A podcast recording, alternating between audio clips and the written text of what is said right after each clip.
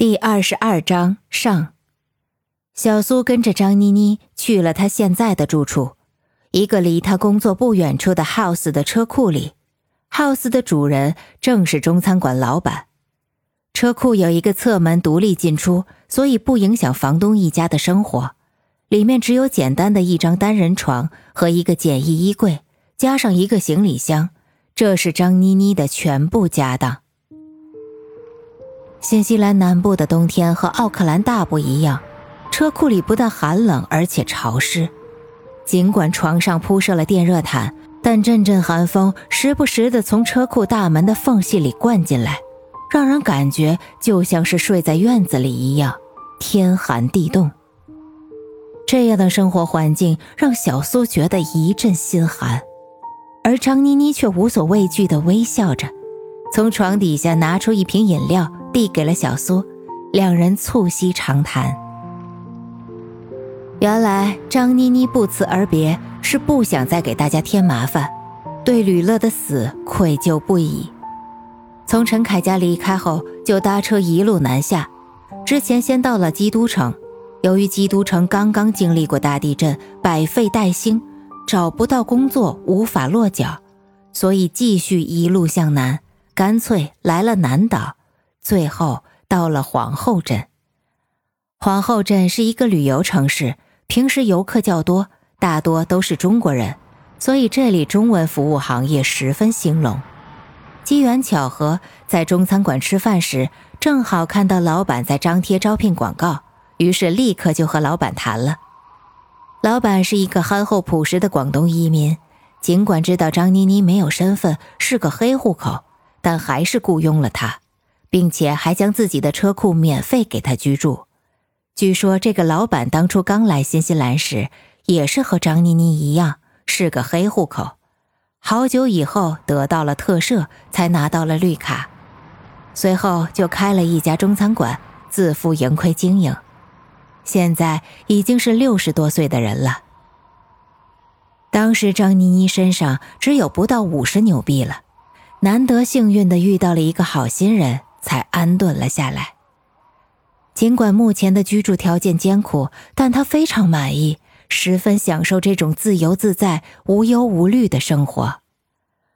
当小苏困惑地问到那个叫周世军的男人到底和他是什么关系，为何要千里迢迢的来追杀他时，张妮妮依然是闭口不答，难以启齿，只是一再强调不想连累别人。但不管怎样，任何事情都阻止不了小苏对张妮妮的情有独钟，哪怕是个杀手，他也无所畏惧。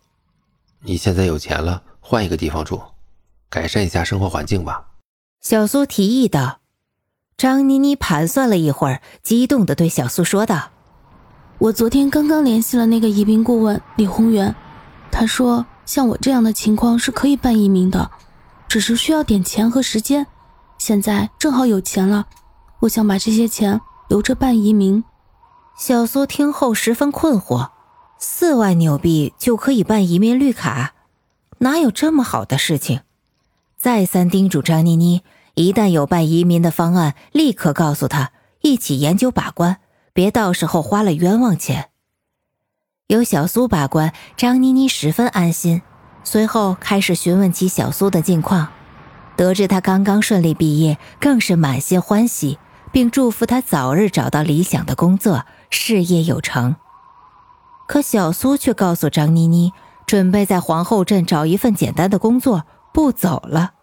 原因也很简单，因为想每天送她回家，保护她。张妮妮听后十分感动，但最后还是礼貌的婉言谢绝了。他一直在抵抗小苏的爱意，至于为什么，也许只有他自己一个人知道。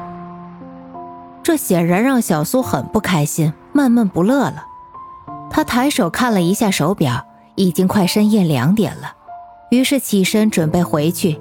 离开前，简单的说了一句：“今天能再遇到你，我感到很幸福，生命再次有了意义。早点休息吧，明天见。”张妮妮望着小苏离去的背影，不知该如何作答，心中举棋不定。默默地看着他消失在飘雪的深夜中。第二天夜里，张妮妮从中餐厅下班出来时，不出意料地看到了小苏站在门口，在风雪交加中等待着他。望着这个执着的傻男人，他无奈地笑了笑。两人在店门口相向而立，四目相对，微微一笑。随后，一个六十多岁、慈眉善目的老男人出来，关上了店门。他应该就是张妮妮昨天提到的那个善良老板。老板转头一看，见一个高个男子和妮妮站在门口，停顿了一会儿，马上就反应了过来，微笑着说道：“要不你们进店里聊，走时把门锁上就可以了。”啊，不，不用了，谢谢刘老板，他是来送我回去的。张妮妮笑着谢绝道：“好的，好的，那我就放心了。你们路上小心。”刘老板说完，戴上头盔，跨上自行车，扬长而去。小苏礼貌的微笑着向刘老板挥手，可没想到张妮妮开口第一句就是：“你明天不要来了。”晚上这么晚又这么冷，我又不是个小孩子，自己认识回家的路，这让小苏心里十分不痛快，满脸哀愁，满心懊恼，无奈的望了他一眼，低头与他并肩而行。嗯，你什么时候回奥克兰？张妮妮转头问道。小苏听后，终于按耐不住心中的怨愤，对张妮妮喊道：“你为什么总是这样？”和我保持一定的距离，我不回去了。我在这里找份工作安顿下来，每天送你回家。别这样，你有自己的人生，你有自己的生活。谢谢你对我的帮助和为我做的一切，我感激你。我希望你幸福开心，而不是跟我一样愁眉苦脸。张妮妮勉强微笑着说出了真心话。张妮妮礼貌地拒绝了小苏的一番好意，或者说追求。雪花随着寒风飘落在小苏的脸颊上，与她眼角的泪水融合在了一起，滑落了下来。本想大发雷霆的他，瞬间冷却了下来，因为他看到张妮妮偷偷地擦了一下眼角的残泪，突然反应了过来。自己刚才不恰当的言语和行为，每天过来到底是惹他伤心了，还是给他带来快乐的？是来保护他的，还是过来逼他恋爱的？小苏一言不语的和张妮妮在雪中漫步，也许是受了他的气场影响，开始对他有所理解。是啊，一个不知何故在外逃亡的单身女子，生活都没个着落。哪有什么心情谈恋爱呢？而且还是过一天算一天，对未来根本不抱有任何幻想。如果真心喜欢这个女子，只能默默地陪伴在她身边，不能苛求太多了。终于想通了，心情舒畅多了，转头望着身边的张妮妮，小苏露出了快乐的笑容。此时此刻，她就是幸福的，开心的。张妮妮虽然嘴上这样说，但是心里似乎完全不是那样想。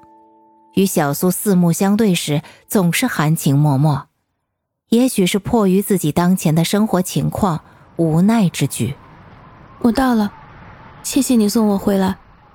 那我进去了，你回去路上小心。张妮妮突然转身说道。小苏抬头一看，不知不觉的已经随着他来到了住处。好吧，默默的点了点头，转身离去。望着小苏离去的背影，张妮妮心里十分愧疚，但这也是无可奈何。一声叹息，进了自己车库。